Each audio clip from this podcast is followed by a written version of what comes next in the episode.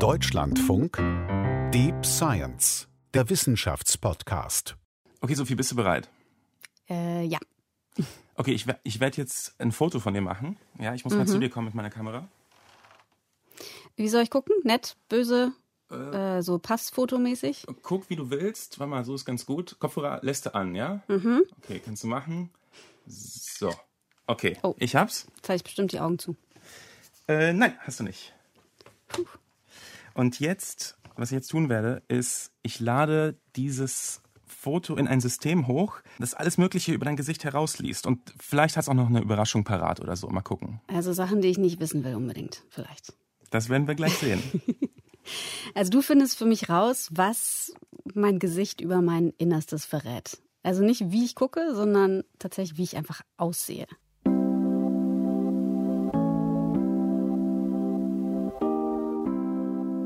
Darum geht es in dieser Folge. Du hast zu einem Experiment recherchiert, das in der Gegenwart spielt, ein bisschen auch in der Vergangenheit und ein bisschen auch in der Zukunft. Ja, Kann man so sagen, oder? ja, genau. Und ich muss sagen, es ist auch echt ein krasses Experiment. Aber lass mich hier mal ganz kurz machen. Ja, ich bin, ich muss das auf meinen Computer laden gerade. Dann erzähle ich einfach mal, was wir hier so machen.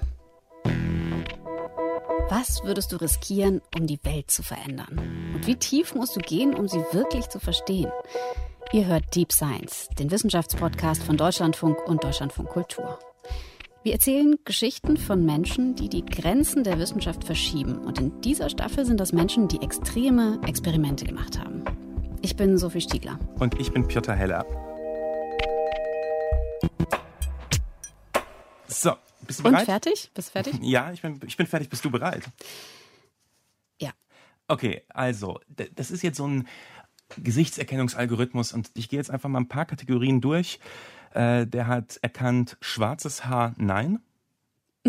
Blondes, Ja, ist richtig. blondes Haar, ja. Aha. Okay, du bist also blond.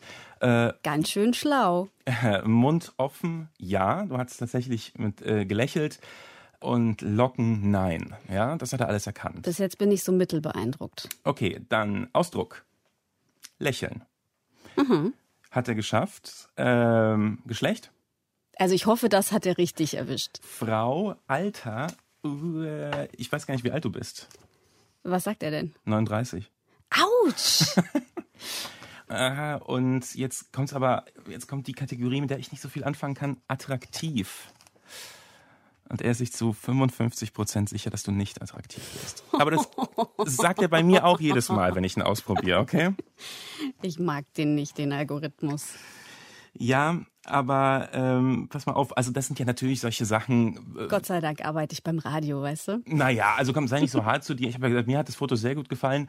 Ähm, das sind natürlich solche Sachen, das, das machst du im Marketing. Da guckst du, wenn sich jemand dein Produkt anguckt, lächelt der oder Leute sich einen Werbefilm anschauen, gucken die, äh, gucken die konzentriert oder gucken die im Raum rum oder sowas. Aber solche Systeme sind heute in der Lage, noch viel mehr über dich rauszufinden. Mhm. Was denn so? Zum Beispiel, ob du heterosexuell bist oder lesbisch. Aha. Ja, und, und tatsächlich nicht nur das. Ein Wissenschaftler hat auch gezeigt, dass man deine politische Gesinnung am Gesicht erkennen könnte. Also ob ich jetzt grün wähle oder CDU oder was? Im Prinzip ja. Naja. Ich bin nicht überzeugt. Sorry. Ja, ähm, wir werden ja noch gucken. Vielleicht, vielleicht wird es dich heute überzeugen, wenn er so ein bisschen darlegt, wie er das macht. Weil was man, was ich mir auch gedacht habe, ist, dass das so ein bisschen, abgesehen davon, ob es jetzt funktioniert oder nicht, das erinnert so ein bisschen an Schädelvermessung 19. Jahrhundert, als man so versucht hat, Persönlichkeitsmerkmale am Gesicht zu messen, praktisch. Also richtig schöne Pseudowissenschaft. Und die brauchen wir jetzt noch im 21. Jahrhundert? Ich habe mich auch gefragt, warum wir sowas noch brauchen und vor allem, wer sowas noch macht. In fact, I started by accident. Es war eigentlich ein Unfall. Und das ist er, der das gemacht hat? Ja, das ist Michał Kosinski. Der ist heute Professor an der Stanford Graduate School of Business in Kalifornien. Mhm, also sehr renommiert, ne? absolut renommiert und hat bis hierhin auch eine ganz interessante Karriere hingelegt, kann man sagen. Der hat in, der ist in Warschau geboren, äh, hat dort Psychologie studiert und sein Spezialgebiet ist die Psychometrie. Da will praktisch die Psyche der Menschen irgendwie in Zahlen fassen. Also man vermisst die Psyche sozusagen. Und wie? Er konkret hat eine riesige Datenbank. Da sind Informationen von 2,5 Millionen Facebook-Nutzern und Nutzerinnen drin. Wow. Und die haben alle einen Persönlichkeitsfragebogen beantwortet und ihre Fotos und Likes und so weiter für die Forschung offengelegt. Er kennt also ihre Persönlichkeit, er kennt die Leute und er weiß auch, wie die aussehen. Eigentlich wollte ich nur erfahren, wo die Bilder gemacht wurden. Ich habe mir also nur den Hintergrund angesehen und gedacht, das ist psychologisch relevant. Extrovertierte Menschen machen ihre Fotos vielleicht an anderen Orten als Introvertierte.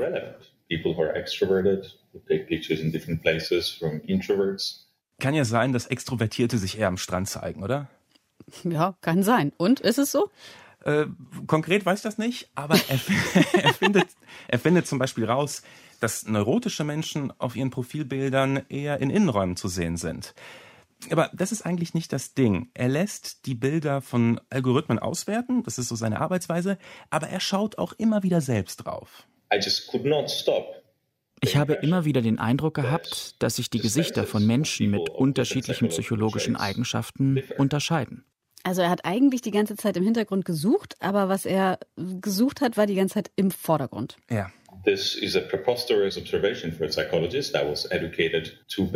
Das ist für mich als Psychologe eine absurde Beobachtung gewesen. Ich hatte gelernt, dass man im Gesicht von Menschen nichts psychologisch Relevantes ablesen kann. Vielleicht das Alter oder das Geschlecht, aber nichts Tiefgründiges. Und trotzdem habe ich diesen Eindruck.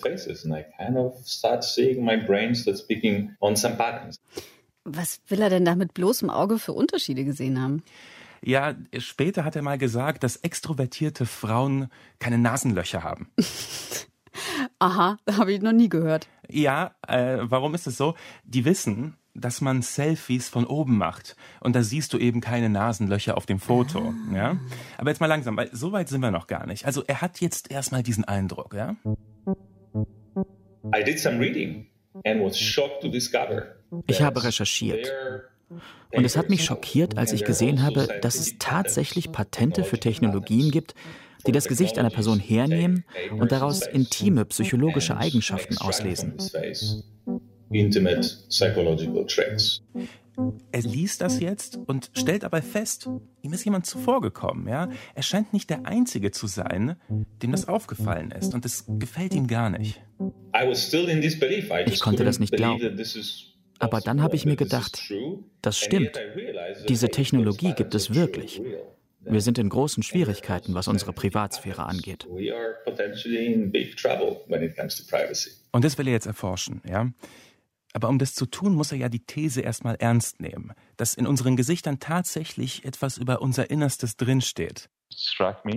Mir ist aufgefallen, dass die Unterschiede zwischen den Menschen, wie zum Beispiel die Unterschiede in der politischen Ausrichtung oder der Persönlichkeit, wahrscheinlich auch in den Gesichtern ausgedrückt und sichtbar werden. Genau wie bei unterschiedlichen Frisuren, Make-up oder Gesichtsausdrücken, die Menschen bei der Aufnahme eines Profilbildes annehmen. Und ich beschloss, mich darauf zu konzentrieren, diese potenzielle Funktionsweise von Algorithmen genauer zu erforschen. Und hier beginnt das Experiment. Er hat erstmal damit angefangen mit dem Versuch, die sexuelle Orientierung am Gesicht zu erkennen. Der hat dafür so einen Gesichtserkennungsalgorithmus genommen und den mit ganz vielen Trainingsdaten von Dating-Webseiten und von Facebook so eingestellt, dass er eben zwischen Heterosexuellen und Homosexuellen unterscheiden kann. Mhm. Ich verrate dir direkt mal das Ergebnis, okay? Ja, schieß los. Das System, das er genutzt hat, konnte zwischen homosexuellen und heterosexuellen Männern in 80 Prozent der Fälle unterscheiden und bei Frauen in 70 Prozent. Okay, also ist besser als der Zufall, aber jetzt nicht wahnsinnig, wahnsinnig gut. Wie soll das funktionieren? Ja, er hat Erklärungsansätze äh, sich überlegt und ich habe dir Bilder mitgebracht. Ja? Mhm. Die stammen aus dieser Studie. Äh, hast du die? Sieht so ein bisschen aus wie so ein schlechtes Ölgemälde von äh, Personen, ja? Genau, vier Personen, zwei Männer, zwei Frauen. Ja, ähm, gut. Einer der Männer hat einen Bart, der andere hat so eine angedeutete Brille oder so. Mhm. Und die Frauen, ja, eine hat irgendwie die Augen geschminkt, beide lange Haare. Die andere ist eher so ein bisschen natürlicher, würde ich sagen. Ja, kann man so sehen, genau, das ist jetzt natürlich deine, Interpretation. So das ist deine Interpretation, wer jetzt natürlicher ist oder nicht. Aber was, was hat es mit diesen Bildern auf sich? Ja? Die stammen eben aus dieser Studie. Und er hat ja gezeigt erstmal, dass das System irgendwie Homosexuelle und Heterosexuelle unterscheidet. Und jetzt wollte er eben wissen, wie schafft es das? Was sieht der Computer wirklich? Dazu hat er aus dieser Studie eben für Männer und Frauen je 500 Gesichter genommen, wo das System mit der höchsten Wahrscheinlichkeit gesagt hat, diese Person ist homosexuell, diese Person ist heterosexuell, okay? Mhm. Und jetzt hat er sozusagen einen Durchschnitt berechnet aus diesen Menschen. Also ein Durchschnitt der Position, der Gesichtszüge und deren Ausprägung. Und das siehst du eben auf diesen Bildern. Das ist das Ergebnis. Also das sind keine echten Leute, sondern das sind so gemorfte Personen aus diesen vielen Menschen. Ja, genau. Aus diesen vielen Menschen, die er da für seine, von den, wo er die Fotos von den Dating-Webseiten hatte, die er für seine Studie benutzt hat. Ja, genau. Mhm. mhm. Und ich sehe jetzt die auf der rechten Seite sozusagen, der mit der Brille und die, wo ich gesagt habe, die ist die natürlichere, das wären die Homosexuellen, die typischen Prototyp-Homosexuellen. Und der Typ mit dem Bart und die geschminkte Frau, das sind die typischen Heterosexuellen. Also er hat damit zumindest gezeigt, was die Maschine für solche Prototypen halten könnte. Aber worauf ich hinaus will, ist, dass das an was ganz anderes erinnert. Guck dir mal das andere Bild an, was ich dabei habe. Mhm. Lauter grimmig dreinblickende Männer, auf jeden Fall alte Fotos, so Sepia-Farben, ne? Genau, alt, das ist von 1877 und das mhm. ist von Francis Galton, das war ein Wissenschaftler und der hat versucht, den kriminellen Typus irgendwie zu erforschen. Also den typischen Kriminellen. Den typischen Kriminellen und den wollte er am Gesicht erkennen. Die Nase ist groß, oft eine Adler- oder vielmehr eine Habichtnase. Der Kiefer stark knochig, die Ohren lang, die Lippen dünn, die Eckzähne groß. Cesare Lombroso 1870. Und ja, also der, wenn das stimmt, ne, dann äh, sieht der typische Kriminelle so aus. Der hat auf jeden Fall immer einen Bart, äh, dunkle Haare und äh, so tiefliegende Augen. Und er guckt natürlich böse. Ganz wichtig. So ist es. Aber wo kommen diese Bilder her? Das sind Fotos von Gewaltverbrechern, die er übereinander gelegt hat. Der hat auch so eine Art Durchschnitt berechnet. Also wie das Koschinski auch gemacht hat. Genau, mit dem Versuch, am Gesicht zu erkennen oder zu, zu sehen, was am Gesicht verrät mir denn etwas darüber, was im Kopf des Menschen vorgeht oder über sein Verhalten. Das nennt sich übrigens Physiognomik, diese, diese Art von Forschung. Mhm, aber das hat man vielleicht damals gedacht, dass das funktioniert, aber wir wissen ja, so einfach ist es nicht. Und deswegen habe ich mit einem Historiker gesprochen, der sich genau damit auseinandergesetzt hat, Thomas Etzemöller von der Universität Oldenburg. Und er hat gesagt, das, was Koschinski macht, ich habe ihm die Studie geschickt zur politischen Orientierung, das erinnert ihn ganz stark an diese alten Versuche, bei denen übrigens die Methoden auch irgendwie wissenschaftlich waren. Die Methoden waren wissenschaftlich, aber eben sehr unzulänglich. Man hat sowohl in der Physiognomie als auch in der Rassenkunde oder beziehungsweise der Anthropologie angefangen, Menschen zu vermessen, also Körperlänge, Armlänge, Gesichtsbreite, Gesichtshöhe, Schädelform und so weiter und hat dann versucht, über Massendaten Korrelationen herzustellen. Ja, und das Tolle ist ja, dass man mit Computern das alles viel einfacher und genauer machen kann. Seither haben wir eine ganze Reihe von Studien durchgeführt. Und wir wissen tatsächlich, dass Menschen mit einer gewissen Genauigkeit zwischen liberalen und konservativen Gesichtern, zwischen introvertierten und extrovertierten Gesichtern unterscheiden können. Diese Genauigkeit ist nicht sehr hoch aber sie ist besser als Raten oder ein Münzwurf. Allerdings, wenn man Menschen durch Algorithmen ersetzt, erhöht sich diese Genauigkeit erheblich, beunruhigend erheblich. Ja, aber das hat ja damals schon nicht geklappt. Du kannst ja, nicht, wirklich nicht. Ja, eben, du kannst nicht sechs Fotos von äh, Kriminellen nehmen und daraus schließen, wie ein Krimineller aussieht. Und Natürlich kennt Kuschinski diese alten Versuche und er will damit aber nichts zu tun haben, sagt er.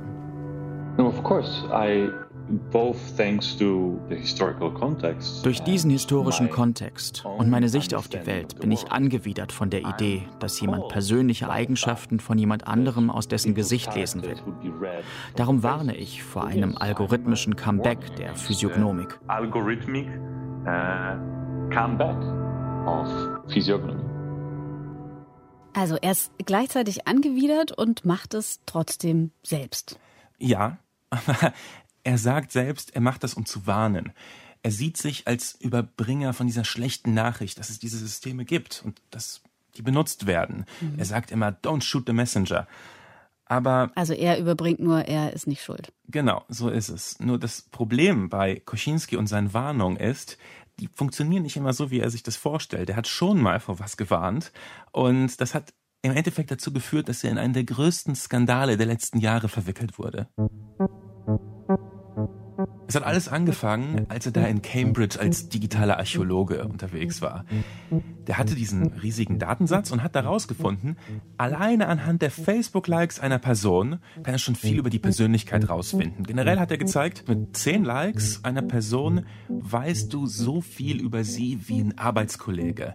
Mit 70 Likes kannst du sie so gut einschätzen wie ein Freund und weißt übrigens auch, ähm, was für eine Ethnie diese Person hat und was für eine sexuelle Orientierung sie hat.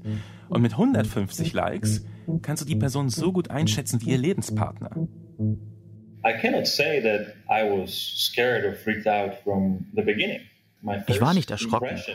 Ich habe gedacht, wow, das ist aufregend. Das eröffnet uns neue Möglichkeiten. Klar, man kann den Leuten eben Dinge anzeigen, die sie eher interessieren, wenn man sie kennt. Passende Werbung zum Beispiel. Oder passende Lügen. Genau. Kuschinski hat schon 2013 in der Financial Times vor dieser Möglichkeit gewarnt. Und 2015 hat er einen Artikel für den Guardian mitverfasst. Er hat da mitgeholfen bei der Arbeit.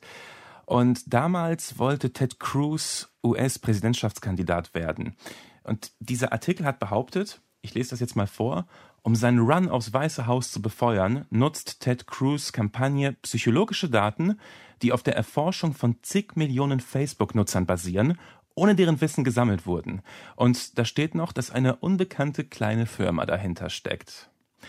Koschinski sagt aber, das hat nicht so viele Leute interessiert. Now, unfortunately, many people took it very lightly at that time. Um, I have a, this little mix of videos on my website. All of your likes that you're clicking can tell more about you than you might have realized, from your political values to your religion to your gender to your. Leider haben es viele Menschen damals nicht ernst genommen. Ich habe einen kleinen Zusammenschnitt von Videos auf meiner Website. Die Journalisten haben Witze gemacht und gesagt, oh, schau mal, wenn sie Curly Fries geliked haben, glaubt der Algorithmus, dass sie schlau sind. Ich habe ein paar Anrufe von Kollegen bekommen, die sagten, dass sie meine Forschung im Colbert Report gesehen haben. Und es ist alles sehr lustig. Sie haben die Tatsache völlig ignoriert, dass das alles eine massive Bedrohung der Privatsphäre ist. Completely ignoring the fact that it's just a massive ich war sehr enttäuscht, dass niemand auf mich gehört hat, bis ihnen die Sache um die Ohren geflogen ist. Breaking news.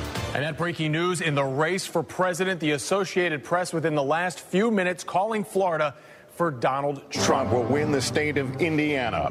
Ohio will go to Donald Trump wins the state of Georgia. Donald Trump will carry the state of Wisconsin. He will win Wisconsin. Donald Trump is now president elect. Will be the 45th president of the United States. Thank you very much, everybody.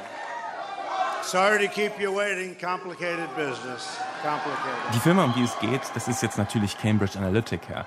Sie soll auch die Kampagne von Donald Trump unterstützt haben und ihm dabei geholfen haben, Wähler auf Facebook gezielt anzusprechen. Und es, es gibt ja die Vermutung, dass ihm das auch geholfen hat auf dem Weg ins Weiße Haus. Also, dass ihm das so den vielleicht sogar den entscheidenden Schubs gegeben haben könnte. Wurde natürlich nie belegt, aber die Sache war eben sehr groß. Und da ist jetzt plötzlich Koschinski, der genau an dieser Methode geforscht hat und dazu auch veröffentlicht hat. Und das alles in Cambridge, also an dem Ort, wo Cambridge Analytica sich angesiedelt hatte. Also er steht quasi im Kaminzimmer, er hat den Brieföffner in der Hand, also muss er irgendwie der Täter sein. And then they started treating him very seriously and also started blaming me somehow for creating this risk. Plötzlich haben alle die Sache sehr ernst genommen und mir die Schuld gegeben, dass ich dieses Risiko erschaffen habe. Er hat erzählt, dass er E-Mails von Kollegen bekommen hat, anklagende E-Mails. Die wollten wissen, was er damit zu tun hatte. Dabei haben sie vergessen, dass ich diese Algorithmen nicht gebaut habe. Ich wollte nur vor ihnen warnen.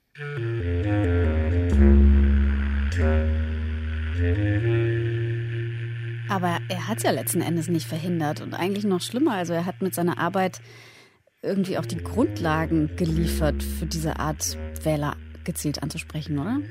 Also erstmal, er kannte die Leute von Cambridge Analytica und es gab auch Kontakte, aber eine echte Zusammenarbeit ist wohl nie zustande gekommen, so sagt wirklich. Er. Ja, sagt er.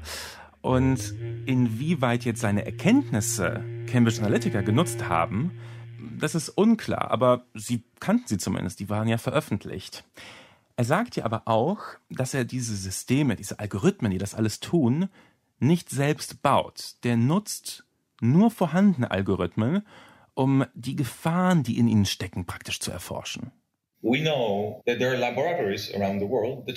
Wir wissen, dass es Labore auf der Welt gibt, die solche Viren erschaffen könnten. Aber das wirklich zu tun, wäre nicht akzeptabel. Wenn so ein Virus aber einmal da ist und durch die Bevölkerung wütet, dann müssen Forscher sich dieses Virus anschauen, verstehen, wie gefährlich es ist und wie man es stoppen kann. Das gleiche gilt für Algorithmen. Ich glaube, es ist dumm und gefährlich, Algorithmen zu erschaffen, die die sexuelle Orientierung am Gesicht erkennen. Sobald aber so ein Algorithmus erschaffen wurde, patentiert wurde, von Start-ups angeboten wird, der aus einem Gesicht psychologische Merkmale, Kriminalität, die sexuelle oder politische Orientierung herauslesen kann. Sobald dieses Virus sich durch die Gesellschaft frisst, dann ist das die Pflicht der Forscher, dieses Risiko zu verstehen und die Gesellschaft zu informieren.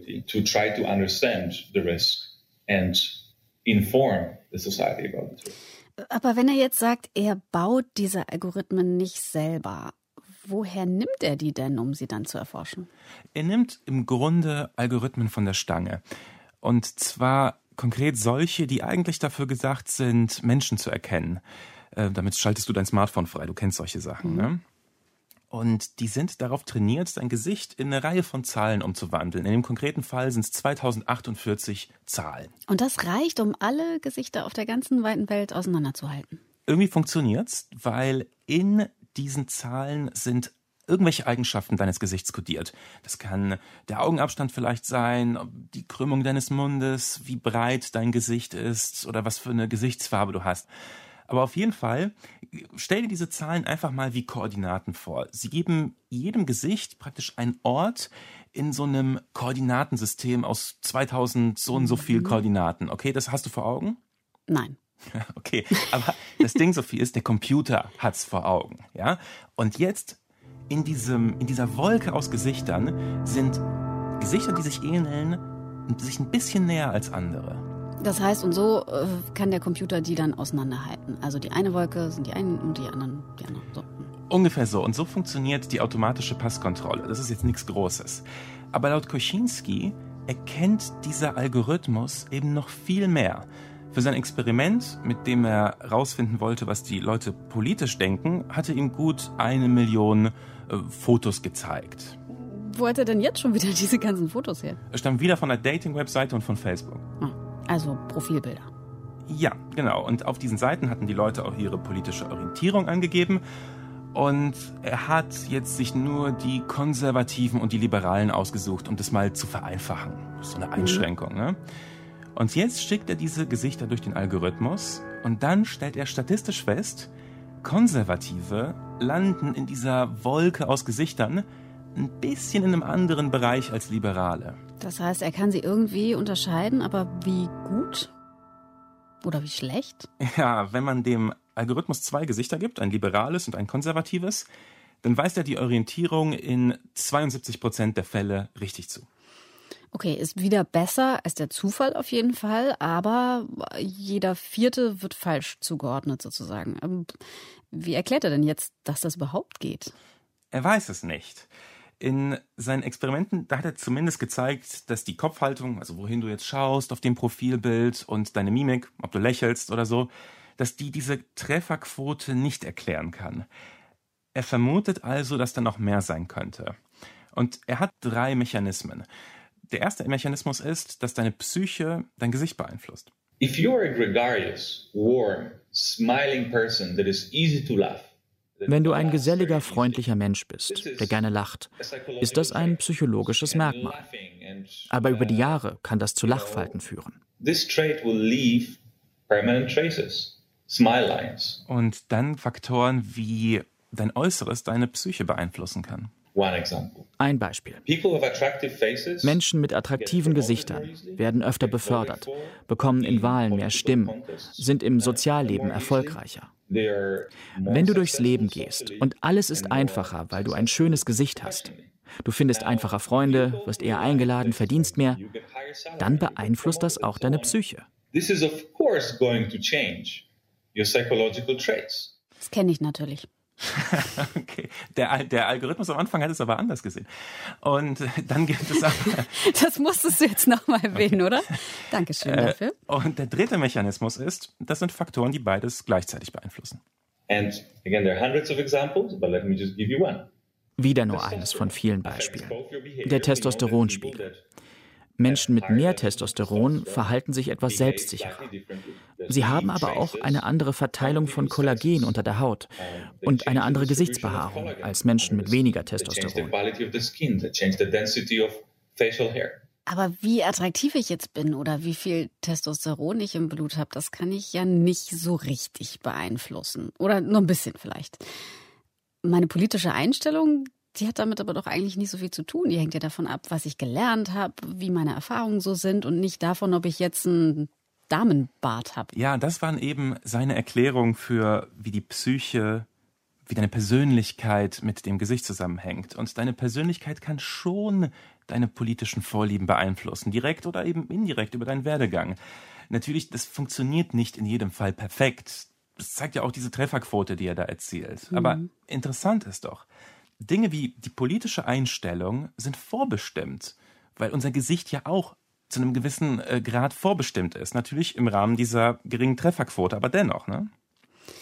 Das würde aber ja auch andersrum heißen, dass man damit Vorhersagen treffen könnte, oder? Also man könnte theoretisch einen Teenager oder ein Kleinkind untersuchen, also sich das Gesicht angucken und dann sagen, okay, in, äh, weiß ich nicht, fünf oder zehn oder 15 Jahren wirst du so und so wählen. Wahrscheinlich. Zu 70 Prozent. Ich habe so etwas nicht gemacht, aber es würde mich wundern, wenn es nicht gehen würde. Wenn man über die Mechanismen nachdenkt, die ich beschrieben habe, wäre es schon erstaunlich, wenn das Gesicht eines jungen Menschen seine politische Einstellung nicht bestimmen, aber zumindest vorhersagen würde.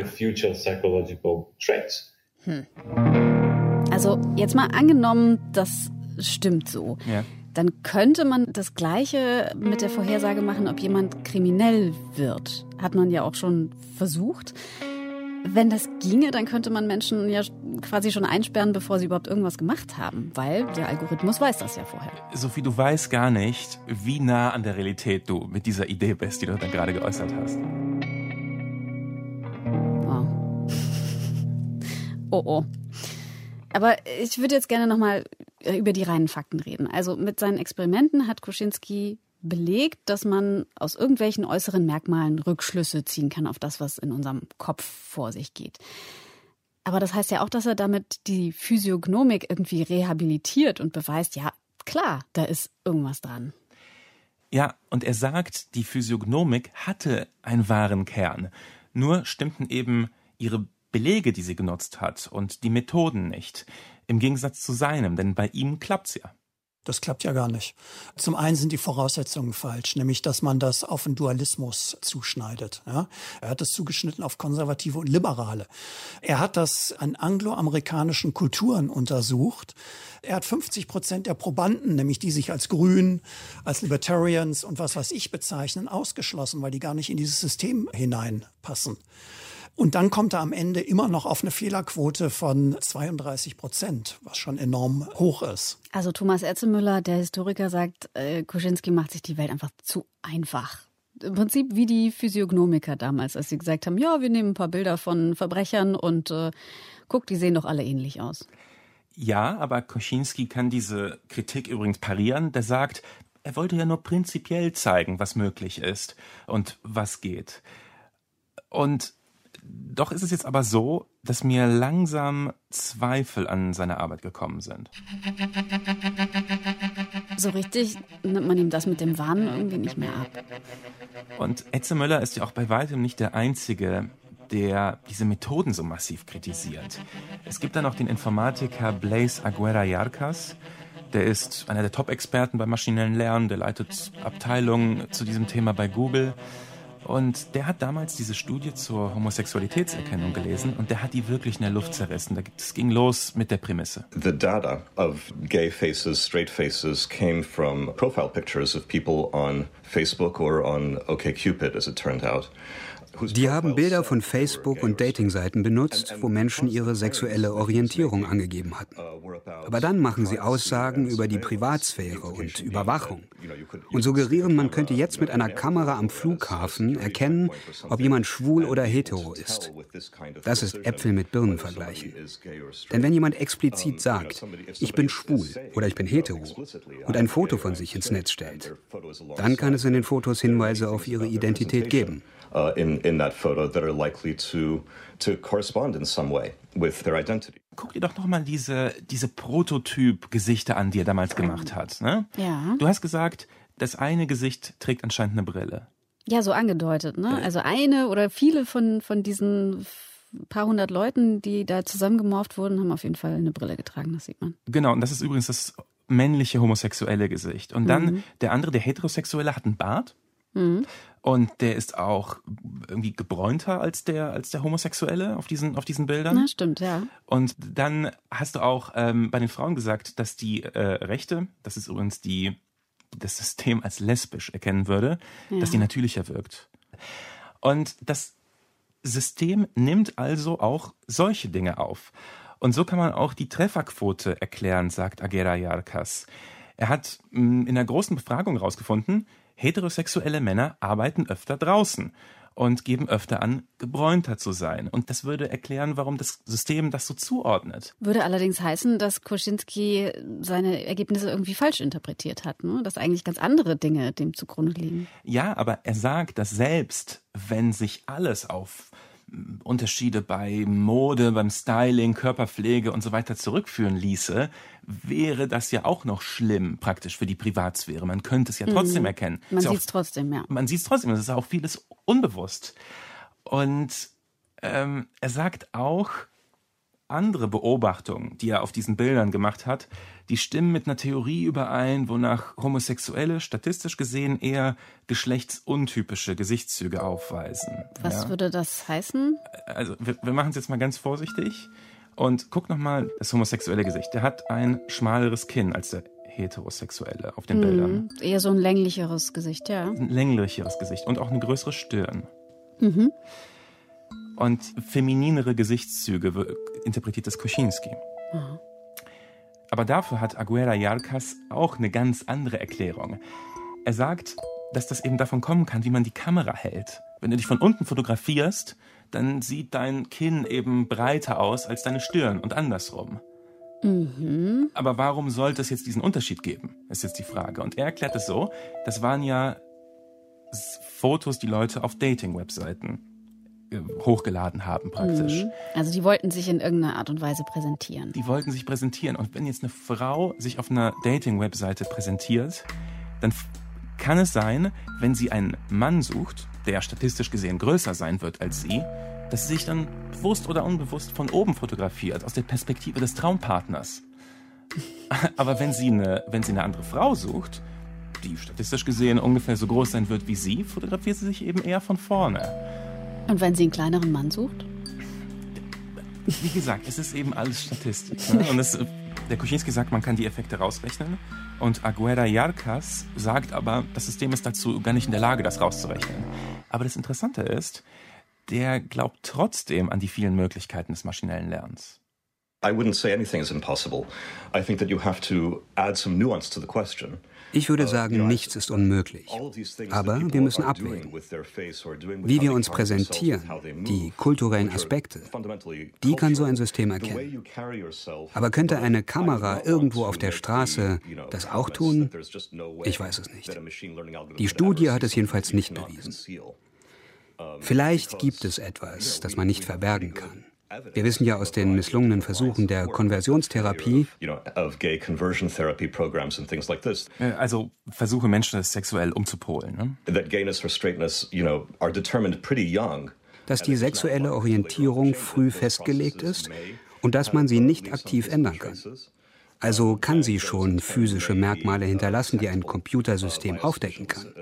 Aber ich würde sagen, dass die Wahrscheinlichkeit, dass die zuverlässig sind, sehr gering ist. Äh, Aguera Jalkas befürchtet jedenfalls, dass das maschinelle Lernen durch solche Arbeiten einen, einen schlechten Ruf bekommt. Total berechtigt, würde ich sagen. Aber gibt der Koschinskis Warnung damit nicht irgendwie auch recht? Also Aguera Jalkas sagt, es könnte möglich sein und Kuczynski warnt vor der Möglichkeit.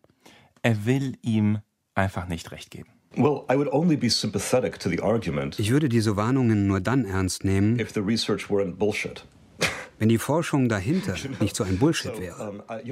Ich kann die Warnung gar nicht angehen, solange es keine gute Wissenschaft gibt, die die These belegt. Das ist ganz schön hart. Die sind absolut unversöhnlich.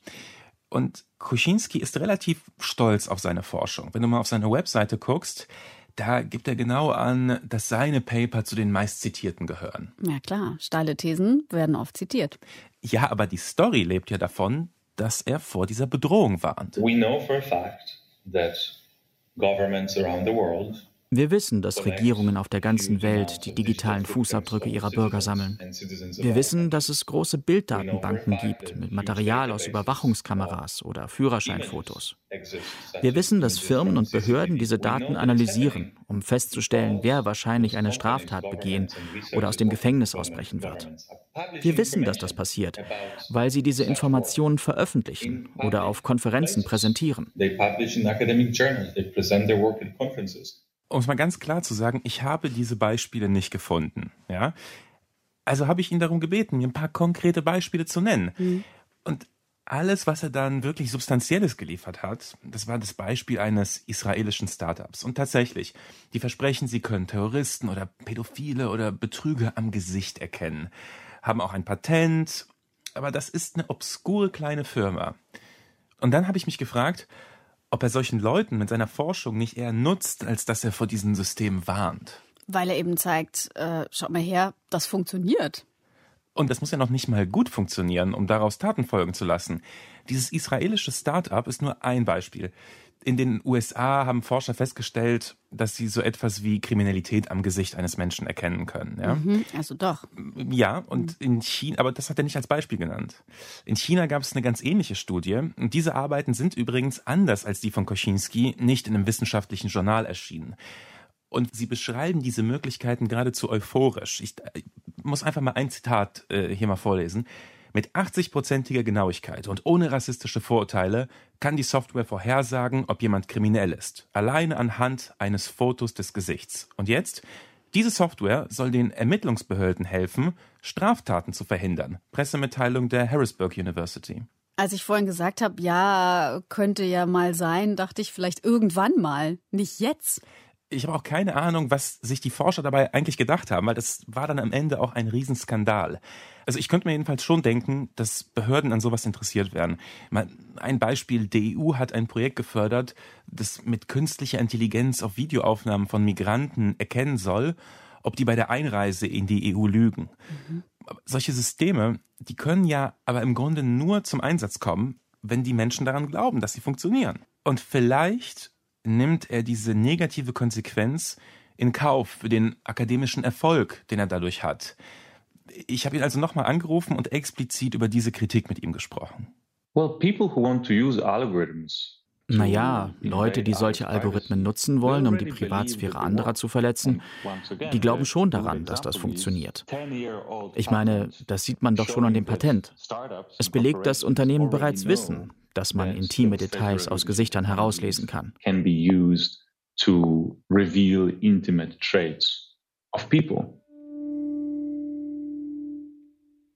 Was denkst du jetzt? Also wo steht Koschinski wirklich? Ja, ich habe ja gesagt, dass ich mir dann zwischendurch dieser Rolle des Warners nicht mehr ganz sicher war. Ich habe wirklich gedacht, Vielleicht hat er doch irgendwelche anderen Interessen. Vielleicht will er doch aus irgendwelchen Gründen Werbung für solche Ideen machen oder eben für sich. Mhm. Und auf der anderen Seite muss ich aber sagen, seine Argumente sind wirklich gut.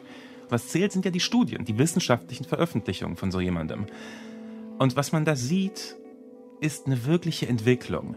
Ich habe mir die, seine Greatest Hits praktisch nochmal angeschaut. Ja, in der frühesten, also das war 2013, die Facebook-Like-Geschichte hatten wir. Da beschreibt er das Risiko noch so. Der sagt, die Leute könnten davon abgeschreckt werden, Facebook zu nutzen. Also das ist jetzt nicht so schlimm. Mhm. In der zweiten zu dem Thema, hat er zwei Jahre später veröffentlicht, warnt er schon vor Manipulation.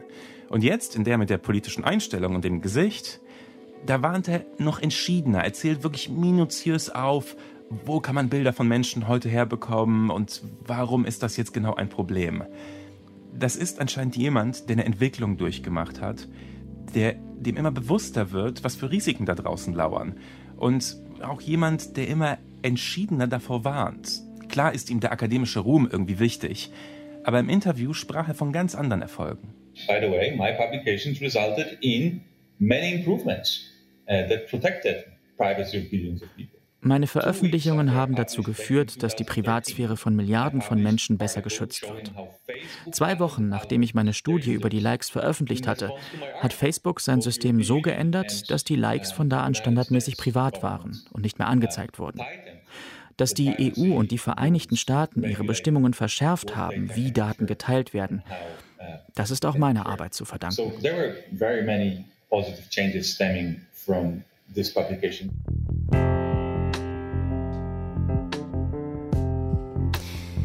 Diese Folge hat Piotr Heller recherchiert. In der Redaktion waren Lydia Heller und Christiane Knoll. Die Regie hatte Friederike Wicker, die Musik kam von Johannes Enders, Ton Jan Fraune, mit Stimmen von Marian Funk und Maximilian Held. Ich bin Sophie Stiegler. Vielen Dank fürs Zuhören. Das war Deep Science, der Wissenschaftspodcast von Deutschlandfunk und Deutschlandfunk Kultur. Unsere Quellen und Fotos zur Geschichte findet ihr unter deutschlandfunk.de slash deepscience. Und in unserer Staffel Extreme Experimente gibt es noch eine ganze Reihe tiefe Geschichten. Gerne folgen, abonnieren, weiterempfehlen. Ihr kennt das.